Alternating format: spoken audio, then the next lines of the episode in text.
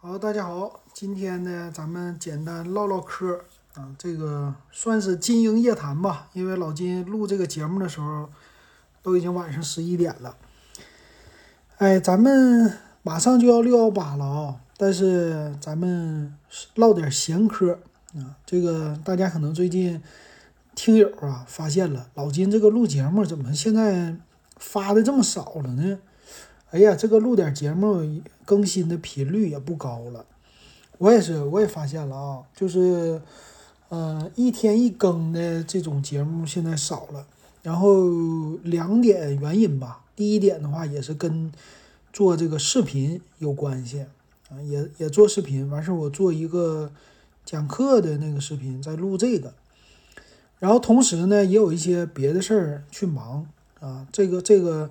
自媒体的东西做的也就比较少了，呃，再有一个呢，就是最近这些什么数码的产品呢，也是差不多手机啊，我觉得是腻了，嗯，就是因为手机的创新它不多，然后做了这几年的节目之后呢，感觉吧，没有之前的那种的，不能说是激情，激情是还在的，我还在继续做节目，但是那种。当年觉得，哎呀，这个没有性价比，这坑坑别人，这种东西就是坑钱那样的那种的激情，它不多了，啊，这也是跟大家接触多了啊，然后看到的这个现象比较多了。其实你在吐槽一款机型的时候啊，你说这个机型不好，或者你说啊哪个机型好，很多人呢，其实他都认为你在带货啊，你就给他带货啊，你。当然了，肯定也有一些恰饭的这个东西，是吧？但是呢，很多的听友也好，或者你看视频的也好，其实你已经分辨不出来了。你不知道谁在带货，你也不知道谁说的是真是假，而且呢，你也不知道这个厂家宣传到底是找谁的。甚至现在很多网友呢，都是只要一看到别人发机器，那么大部分都认为这个是厂家送测的机器。当然了，我的这种节目的形式，我是用那个音频表现的。其实我也有视频的节目，我视频的节目很多人吐槽说你这个视频里边，呃，有的是没有什么真机，然后有的就太偏见了啊，就是特别个人的观点啊。当然他们就不懂啊。完事儿，其实，嗯，怎么说呢？我也其实做了这几年，快五年了。这个时间啊，我做下来的感受就是，啊，现在已经不太看，就是看评论，但是已经波澜不惊了。为什么能做到波澜不惊呢？其实我最近在什么值得买上，在那上面发视频，其实有的时候就挺有话题的，挺火的。然后我在看别人的评论。当然了，这个评论有的人你发一些带有个人观点的东西，有的时候你比如说最近我说红米的系列啊，这个红米 Note 十一 T Pro，我说它不值啊，它的性价比不高，那么很多人他可能就会觉得你说的太个人化、太情绪化了，然后就怼你啊。后来其实我发现啊，每一个不能说所有的人啊，但是大部分。怼我的这些的评论啊，我在看他的这个号，他做别的评论，他基本上是，呃，就喜欢说，他并不是说人人怼啊，见谁怼谁，他不是这种的键盘侠，但是呢，他喜欢评论。我会发现这样的，嗯，听友也好，或者说评论的人也好，啊，他这个评论的内容会超级多啊，几乎是。我之前看了一个，他几乎是别人的发的视频，他一天得评论个三四条，就是每天评论，每天评论，几乎可以说就是没事儿，有大把的时间，然后看很多的东西，看完了以后，但是他还表达，爱评论，但是基本上那个就是一时的想法，啊，其实一其实这个也没有太过脑子，我觉得有的时候啊，就这么发上去了，但有的时候他这个话可能是。比较啊负面的啊，有的时候有的人发正面，有的人发负面，所以你在做这个自媒体的时候，你看着这些东西，你要是真把它当真了，那就完了，那你就说明你不成熟。啊。你真正成熟的时候，你会知道，你就像老金做了这几年之后，我会看到我在发的时候，有人说好，有人说坏，啊，就它不是一面倒的，啊，就是有这个就是比较的不错的，啊，就比较正常的。它其实是有一个话题，啊，你抛砖引玉了，啊，通过你的这个视频，通过你的一个观点的表达，别人呢在你的视频下边评论，他们在双方进行一个争辩，这个基本上就是。啊，有人的地方就得有争论啊，就不可能说所有人都是一个观点啊。你觉得老金这个说的对不对啊？其实呢，我今天的话题啊，想说的就是年龄。呃，我们的听友，你像我们这个群里边的群友啊，就和老金都差不多，都是八零后。我也发现啊，八零后这一代，现在八零年的到今年四十二岁。啊，你像老金八二年的，正好四十岁，所以已经进入了这个另一个阶段了啊。之前是三十岁这个阶段，现在四十岁阶段。那当然了，八零后是最最大的岁数，才四十二啊，这个阶段刚刚开始，所以给人那种感觉呢，你可能有的时候啊，就是没有那些的啊争论了。所以今天我这个节目的主题呢，我到时候我也会写。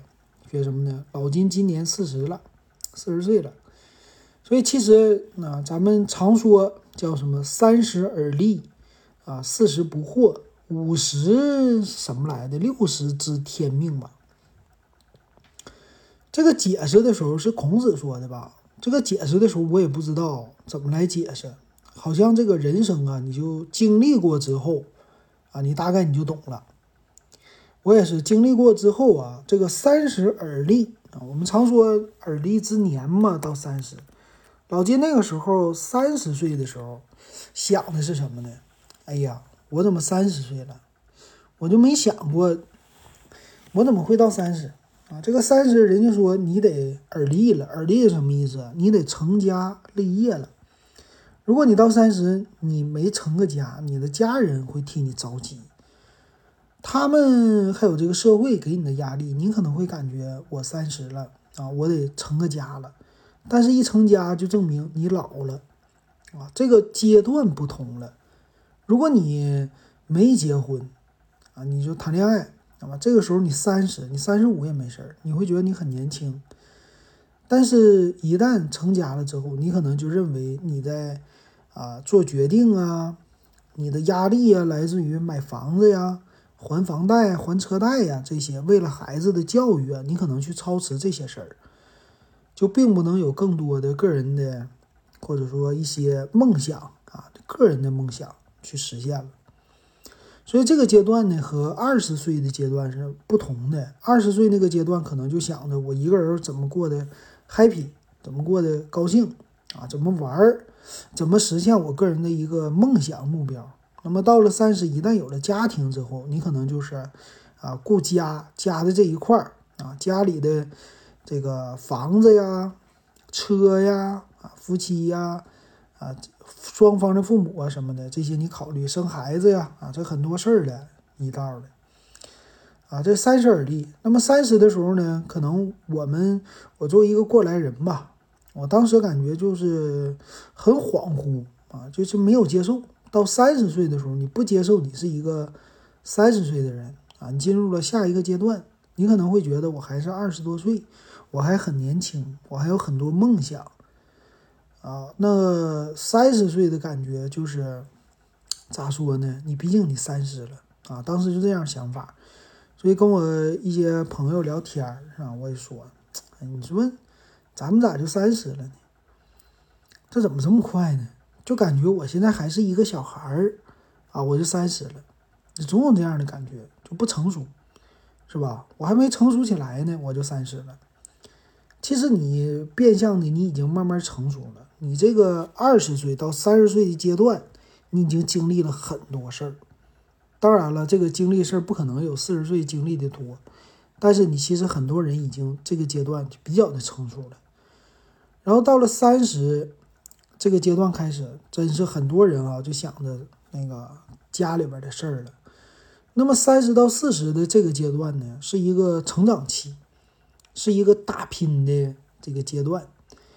啊，这个阶段呢，其实怎么说呢？分为前半截、后半截。我的感觉啊，前半截的话啊还行，因为什么呢？它是一个上升期嘛，你会觉得可能比你二十左右岁有钱了，比这个时候呢，你想就是实现的一些事儿就更加的容易了啊。但是呢，压力逐渐的开始增大啊，你的责任逐渐开始增大。那么在三十五到四十岁之间的这个阶段呢，其实它是逐渐的一个累积的过程啊，你的压力呀，啊你的责任呐，你在很多方面你给自己定的这个目标啊，你可能会觉得焦虑呀啊，因为有有很多职业他们都说到三十五岁啊，三十五之后我就不知道有有一点迷茫了，上升期有一点进入呃缓冲了啊，有一点进入瓶颈了。是吧？平台期可能会有这些东西，可能有一些人都这样的感觉。你看老金也是同样的感觉。那么我在三十六岁的时候吧，或者三十五岁的时候，三十五多一点的时候，开始做了自媒体的节目。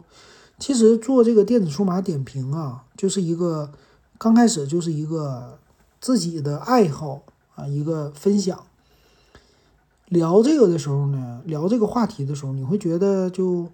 嗯，有人跟你唠唠嗑啊，有人跟你有共同点，有人给你评论，你会觉得挺好。这纯粹是我个人观点的一个分享，因为周边的人已经啊没啥可分享的了。其实有的人活着活着活着就变得比较的孤独了啊，是吧？你像老金这种的，活着活着活着，你感觉到一个定的程度，你就没人跟你说话了。为啥呀？你俩的话题吧，啊，有话题，有可能会有。但有可能没有，有话题的跟人呢开始跟你杠啊，就谁谁看谁都不对付。你说这个不一定对，我觉得我的观点对，我觉得你观点不对，就这么的。所以有的人呢就干脆我自己玩儿啊，我自己说，或者有的人不爱听了啊，也不不愿意听你的了。嗯，你说啥呀？没人没什么人可说，那就自己说吧。这这这这就是老金做节目的一个初衷。然后。这个三十多岁的阶段啊，到不算是今天到这个月，咱就是告一段落了啊。这个四十了，正式开始一个新的啊一个阶段了。四十呢，我们说叫不惑啊。什么叫不惑呢？不惑就是可能啊不糊涂了，很多事儿之前你可能没经历过，你会觉得有一点懵啊。咱们东北说蒙圈，没有经验。但是到四十呢，这个年龄，当然了，你还有很多事儿你是小白，你也不知道，你也没经历过。但是呢，你就可以说就不害怕了。四十这个阶段挺有意思的啊，我觉得进入到不惑这个阶段的时候，你像我们群里边啊，有年龄比老金大的大哥啊，这个四十到五十的阶段，五十到六十的都有。而且我的节目的一个特色呢，就是听的人呢，很多岁数都跟我相近，啊，甚至比我大，都是男性，有的可能是五十多岁啊，四十多岁啊，快五十了，就是这种的啊。我发现了视频，它有这个呃粉丝的统计嘛，我一看全是四十岁以上的，这说明啥呢？说明可能大家就比较喜欢我的这种风格。这是我个人的理解，我不知道对不对啊？欢迎大家给我留言。所以进入这个四十岁，我的感觉呢，可能这个时候呢，对于一些事儿啊，更加的专注了。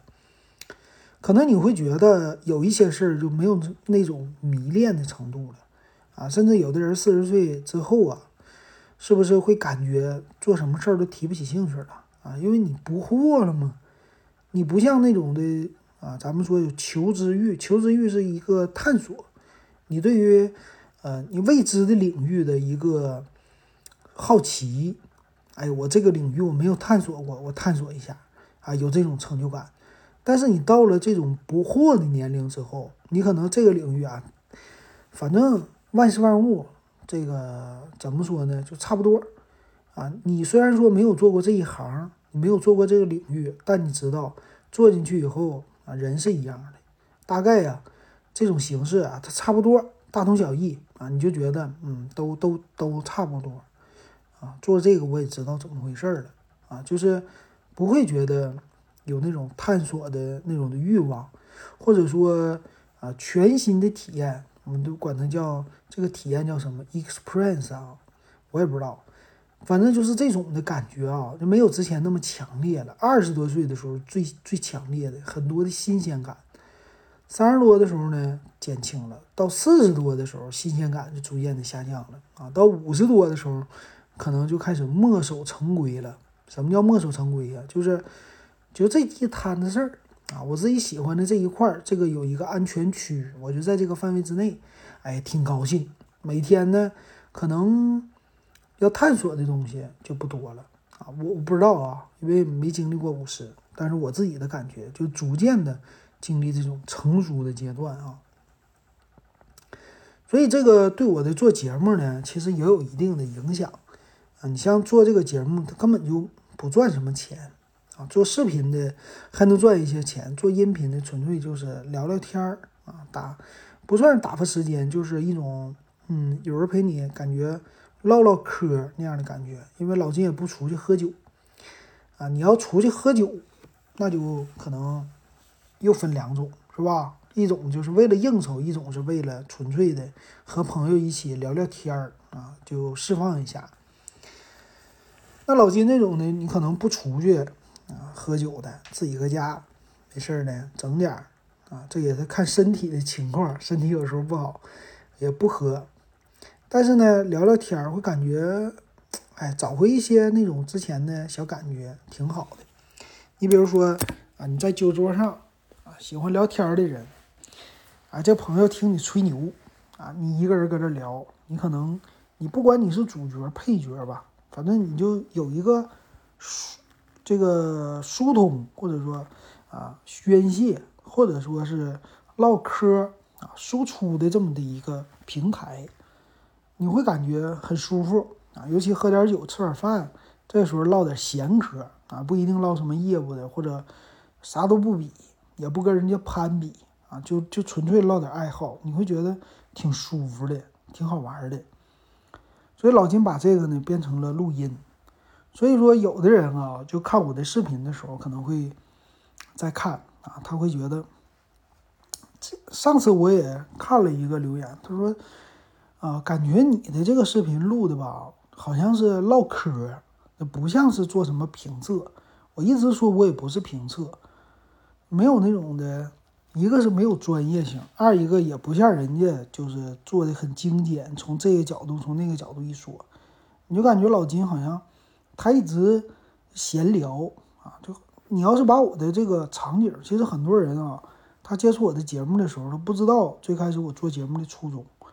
我做节目的初衷就像刚才说的，我就是想跟朋友们在一个饭桌上、酒桌上。啊，或者是在办公桌上，咱们有一定的话题啊，咱们都是数码的发烧友或者是爱好者。当然了，我很多方面都不如你们专业，因为老金比较的关注性价比，说白了就是比较穷，买不起那些高端的设备。所以我跟很多听友啊，这聊天的时候，我也是就太高端的，你会发现我推荐什么我都不推荐高端，我就是推荐性价比，因为咱就普通老百姓，咱就不。嗯，你怎么说呢？我就关注的那种比较的便宜的东西，我不喜欢比较的贵的。当然了，这个生活的追求可能慢慢的就开始买一些质量好的啊，就稍微贵的。但是这个阶段啊，最近我感觉我是有变化，但是我还是关注性价比，我还是喜欢便宜货啊。说白了就是喜欢便宜货，这种的花少钱办一些啊比较好的。上上一些档次的，或者说上一些层次的这些的事儿，你像说车，我也是，我说车我就十万块钱以下啊，最多的二十万的我就胆儿的突的去说一说，我都不敢使劲说，因为啥呀？不懂。再有一个，你也没那个价位的车，你也没开过，你也开不起，二十万我都觉得是一个极限了。我现在的。老金买的车就没有超过十万块钱的。你说第一台车花了全下来八万出个头，那都是最贵的了。我这个第三辆车，第二辆车二手，第三辆新车三万多块钱。哪买过那些好车呀？没买过，没买过贵的，但是喜欢分享啊。但是你说出来那东西，很多人就觉得这玩意儿啥呀啥，瞎说啊，很很正常。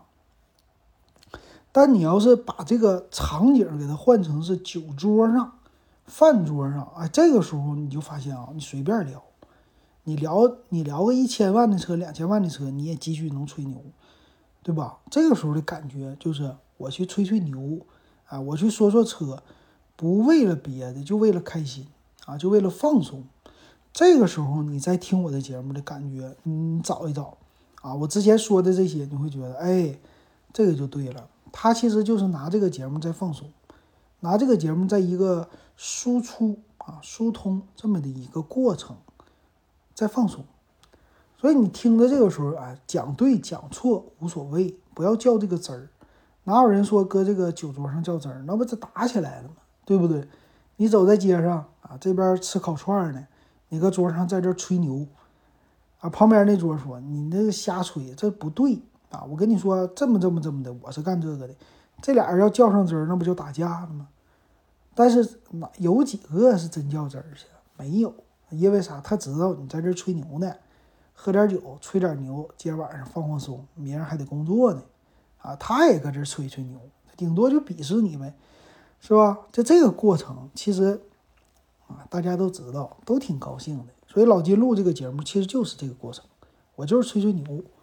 啊，说的肯定是不对的，哪有什么这个呃呃呃，或者说你评测过或者怎么的参数啊什么的啊？但是我会基于一个朋友的这个角度，稍微的可能比你懂一点，然后呢，我给你做一些我个人的推荐啊，基于我个人的我的一个想法。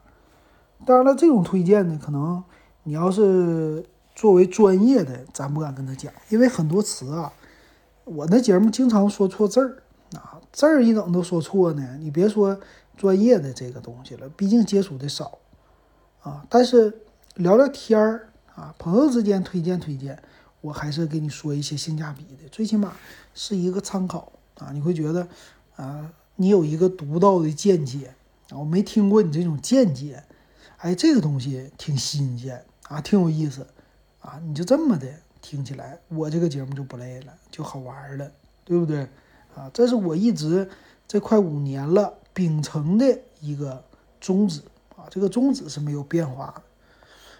所以我的节目呢做不大，粉丝非常的少，但是我们群友啊还是挺多的啊，五五百多个群友，这个数量我觉得挺好。最近其实我们的。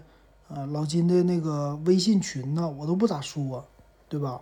以前每期节目都得说加我 W E B 幺五三，然后进群二十块，啊，以前老说，现在都不说了。所以我们进群的群友不多，而且群里边聊天呢，也之前有人给我留言说你是骗子，妈，你就是进来让我交钱，那阵他交了五块钱十块钱进来，啥也没有，净净是闲聊的，你是个骗子，啊，退钱。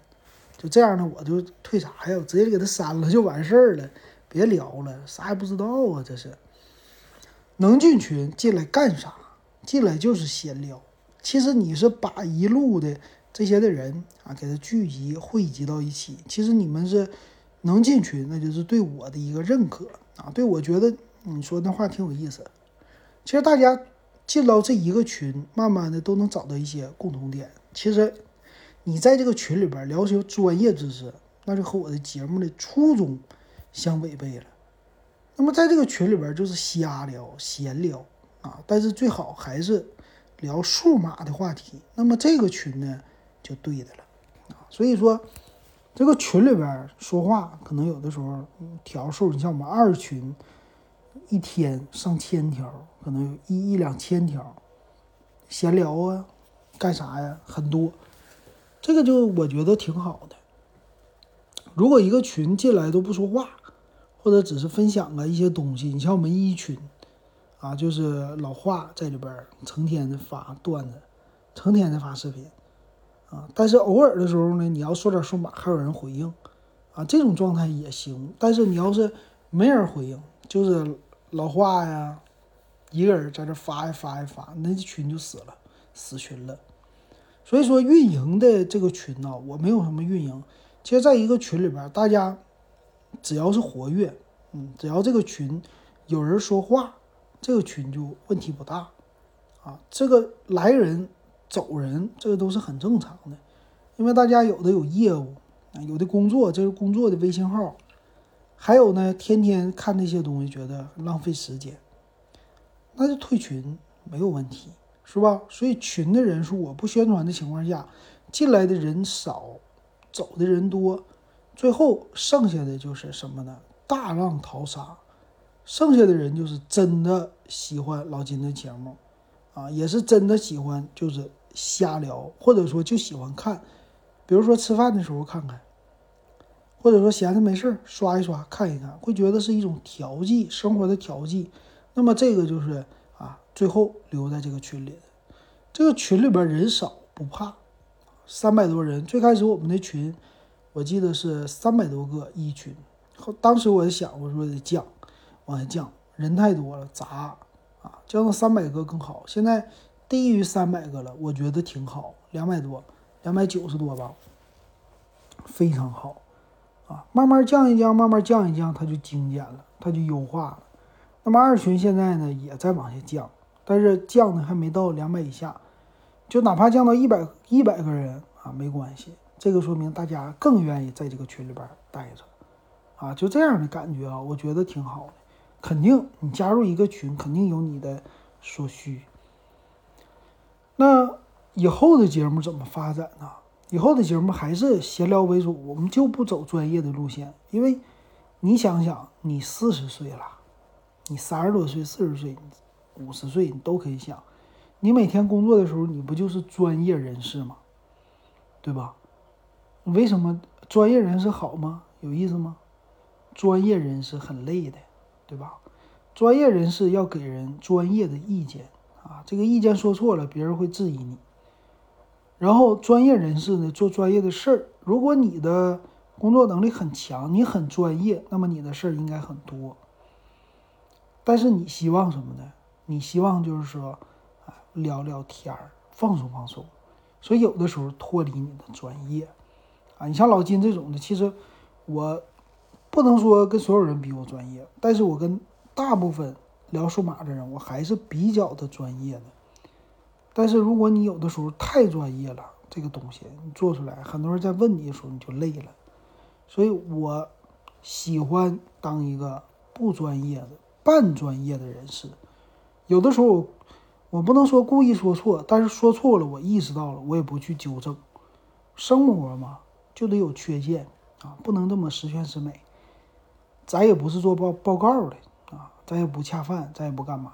他们该恰饭，让他们去说，他们对厂家负责。很多的那那些的视频，他们是厂家给你机器，或者厂家给你钱置换的。那么置换之后，他们的节目是绝对不能说错的。你说错了以后，厂家不找你吗？对吧？那么你的节目你没有趣味性，厂家不找你吗？你你还能不能接到这种节目？所以很多这一类的节目，他们在做的时候看起来赚钱了，但是他们在工作，他们很累。他能不能坚持下去？能不能坚持十年？他不一定能坚持啊！他坚持五年，很多自媒体的、数码类的，坚持五年以后没了，谁能坚持住啊？也不赚钱，所以说你只能靠兴趣去支撑。那么兴趣支撑的，其实对你生活的是一种调剂，对于你是一个补充。你如果拿它当这个，那么你这个节目，只要你这个嘴能说话，只要这个平台还在，你就可以一直做下去，一直说下去。最后时间长了，最后就是别的节目全没了，我就剩我的节目。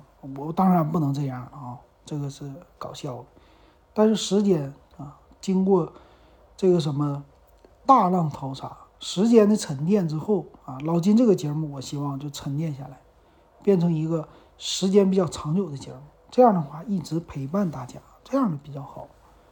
所以这是你看啊，四十岁的人说的东西，是吧？和三十多岁不一样，激情不多啊。但是我感觉就是比较沉淀，说下来这个话。